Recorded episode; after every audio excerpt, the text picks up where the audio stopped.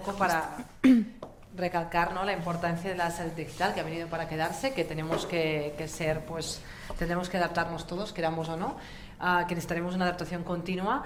Antes he explicado ¿no? que ya se están haciendo operaciones con el cirujano en un sitio y el, y el paciente en otro, lejos, o sea, supongo que habéis visto por ¿no? la primera operación, o sea, que realmente esto ya es así, o sea, que uh, esto va a ir a más, al final esto nos va a proporcionar que pacientes que están lejos o que igual no pueden acceder a, a médicos uh, que querían en un determinado momento, sí que ahora podrán acceder a quien quieran, pues aunque esté lejos, ¿no? Lo que decías que tenéis pacientes en privada, pues de, de muchos sitios distintos, al final es uh, hacer la, la, medicina más universal y que puede llegar más a todo el mundo, pero sí que nos tenemos que adaptar, nos puede aportar muchas ventajas, tanto yo creo para pacientes como para médicos, pero tenemos que uh, poner orden, porque es verdad que a ver qué momento, qué nos sitúa el médico, tenemos que ver, claro, va a cambiar mucho, o sea, aunque van a faltar médicos, por otro lado también se van a quitar muchos de, o sea, radiólogos se van a necesitar una décima parte en, en breve, porque las máquinas lo van a hacer mejor, y así en muchas especialidades, y todos nos va a tocar pues cambiar y ver qué podemos aportar nosotros que no pueden aportar las máquinas y allí es donde de deberíamos estar, ¿no? Pero esto va a hacer un cambio de transformación y un cambio a nivel cultural de, de todos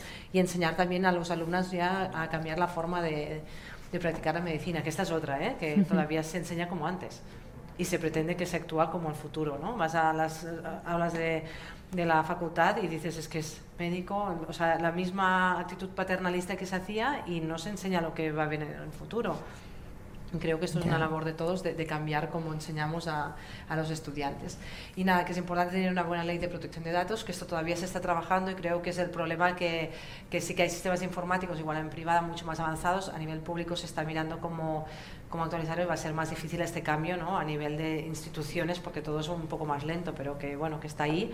No sé si queréis discutirlo, sé que hay, puede haber mucho debate aquí, porque es verdad que hay muchos pros y contras pero bueno, eh, está allí, yo creo que no podremos ir para atrás, o sea, donde veníamos no vamos a volver, esto está claro, o sea, tenemos no. que aceptar y porque los pacientes cada vez tienen más poder y además que el paciente al final lo que hacemos es facilitarle las cosas, ¿no? Y yo creo que que bueno, aunque no queramos y no queramos hablar del tema, uh, porque sé que hay foros que se habla más o menos, uh, se tiene que hablar y tenemos que cambiar la mentalidad y ver cómo nos vamos replanteando todas las especialidades para poder dirigir y aportar más en, en este sistema. No sé cómo, cómo lo veis, si estáis... ¿no? que a veces uh, se pretende no hablar del tema. No, no, yo esto no hablo porque no me interesa. No me bueno, interesa, no pero va a llegar. Que interesar, sí, o sea, vas porque, a tener que estar ahí. Claro, igual si te quedan tres años para curarte, igual ya, ya no vas a ir, pero si, si te quedan varios, o sea, nos tendremos que adaptar todos. Y en el fondo, bueno, cuanto más sepamos y más vemos dónde lo que no puedo hacer, yo creo que al final tenemos que ver que no van a hacer las máquinas que podemos hacer nosotros. Sí, y, y buscar nuestro lugar. Uh -huh. y, por ejemplo, a los dermatólogos no sé cuánto nos quedará de dermatoscopia tradicional, ¿no? De. Pues bueno, al final no vamos a ser nosotros los que evaluemos si esta lesión ha cambiado, lo va a decir la máquina en algún momento. En casa, y el paciente lo tendrá en casa o bueno, eso posiblemente cambie. Sí. Cambie. Y ya está. Y eso es todo pues lo nada. que queríamos. Muchas gracias a todos.